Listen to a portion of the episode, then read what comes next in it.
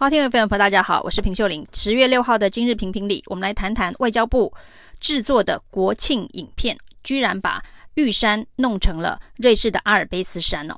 那这一个国际笑话呢，是怎么发生的？外交部到现在其实还是交代的不清不楚哦。到底怎么会把玉山，台湾的护国神山，跟瑞士的阿尔卑斯山都弄混哦？而且制作公司呢，发包了这个影片，上了影片。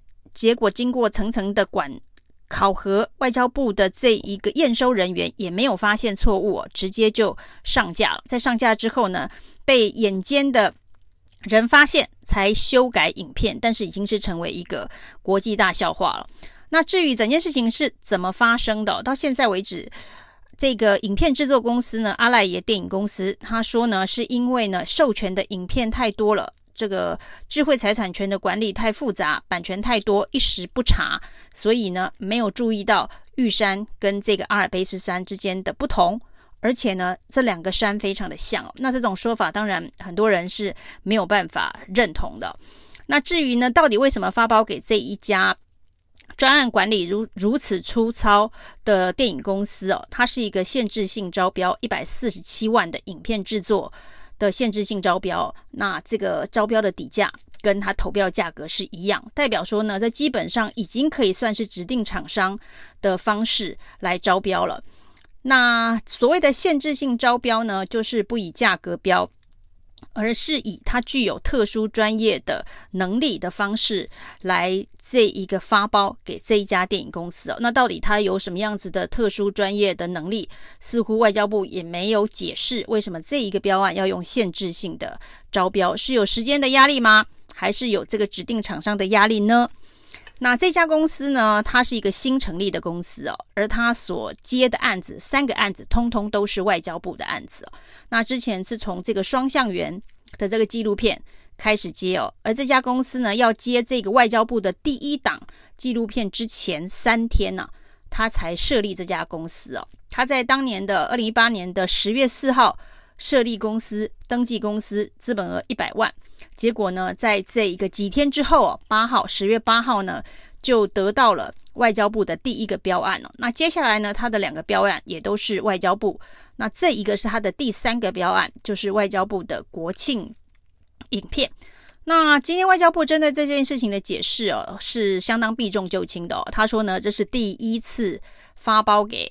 阿赖耶公司哦，为什么大家指控三次哦？因为这公司前面两个所接的这一个公标案都是外交部，那但是外交部避重就轻的说，这是他接的第一个国庆影片哦。去年的国庆影片并不是发包给阿赖耶电影公司啊。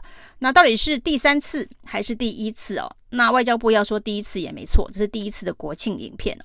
那至于对这家新成立短短三年的公司来讲哦。他是第三次接到外交部的案子，那这中间到底有没有指定厂商的问题？为什么外交部要独后这一家公司哦？那这家公司现在因为出了这个大包，所以大家才知道有这么一件事情，说呢，这一个国庆影片的发包是一个限制性的招标，虽然一百四十七万并不是太多。但是呢，这种大大小小的所谓的限制性标案，所谓的不需要公开招标的标案，在我们的政府大大小小的单位里头是不胜枚举，多如牛毛。很多人说呢，这就是在收买一些特定对象、特定的这一个亲民进党政府的一些文化传播业者。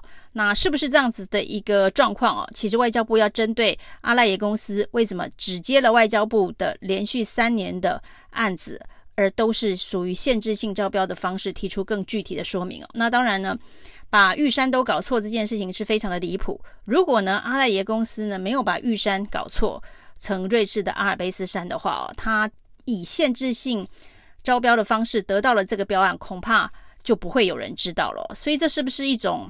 就是夜路走多了碰到鬼的一个政府里头的陋习潜规则，那值得在所有的部会当中好好的追查。过去大家也说呢，不管是推什么重大的政策，政府所编的宣传费用都非常的惊人哦。那这一次的这一个，包括了年底的四大公投，包括了之前的这个莱猪案的宣传，这次的这个疫苗案的宣传，五倍券的宣传哦，其实这些内宣费用金额都不小，是不是都是用这样子的一个方式发包出去哦？这都值得在野党好好继续的追查。那另外一个跟这个文化产业界有关系的是，刚刚颁奖的这个金钟奖啊，《天桥上的魔术师》哦。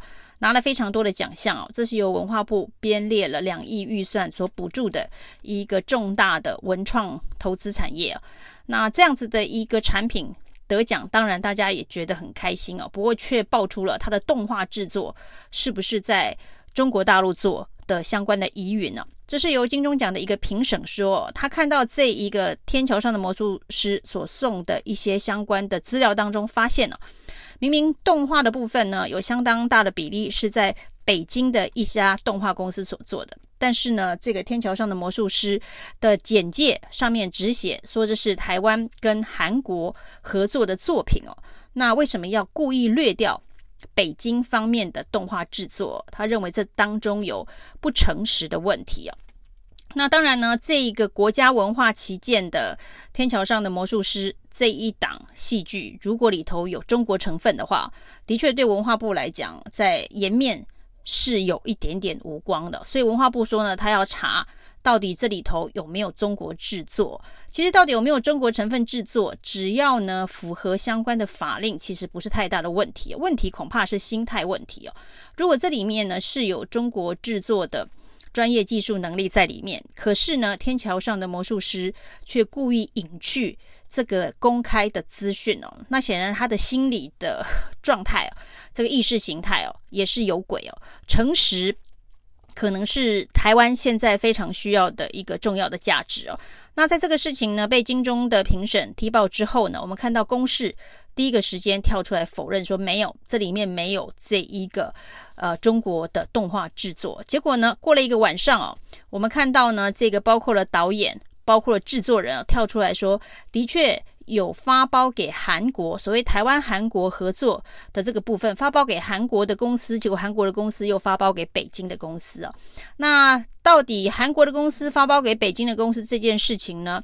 这个制作公司知不知道？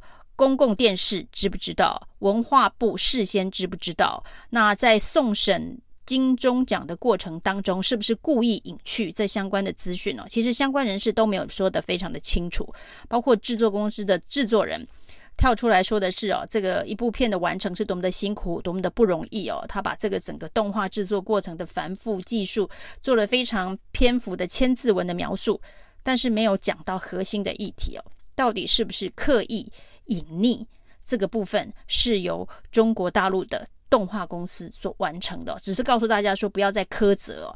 那整件事情当然不是大家质疑有中国动画公司的协助是不可以的，而是呢，在整个过程当中的诚实跟公开透明这个程度是大家所希望要求的。那像我们的这个文化界文化产品哦，那因为一路以来民进党所操作的这个反中意识形态已经蔓延到各行各业了，所以即便可能有中国大陆的动画的资源的投入哦，也要故意隐去不表，那这才是一个核心的问题哦。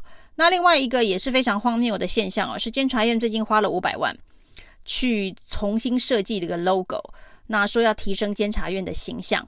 那这个重新的这个 ID 的这个设计哦，当然是包含了各式各样的这个文件、招牌等等哦，花了五百万。那五百万你不能说它太多，如果是要对于这个政府机关做重新的包装，但是核心问题是，监察院不是一个待废的机关吗？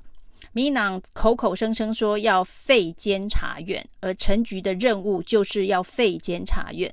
结果呢，在要废监察院的过程当中，是先把它美化包装，花了一笔公帑五百万哦。这样子的一个思维逻辑合理吗？还是说之前告诉大家说陈局是来废监察院这件事情哦，也只是一个幌子哦，也只是为了他要在立法院能够获得顺利的通关的一个谎言哦。说谎这件事情是现在整个政府面对民意一个大家过去所不敢想象的一个态度哦。如果说从这个小事情到大事情都可以想要用说谎来代替的话，还是像外交部的连玉山都搞不清楚的状况会在持续的发生哦。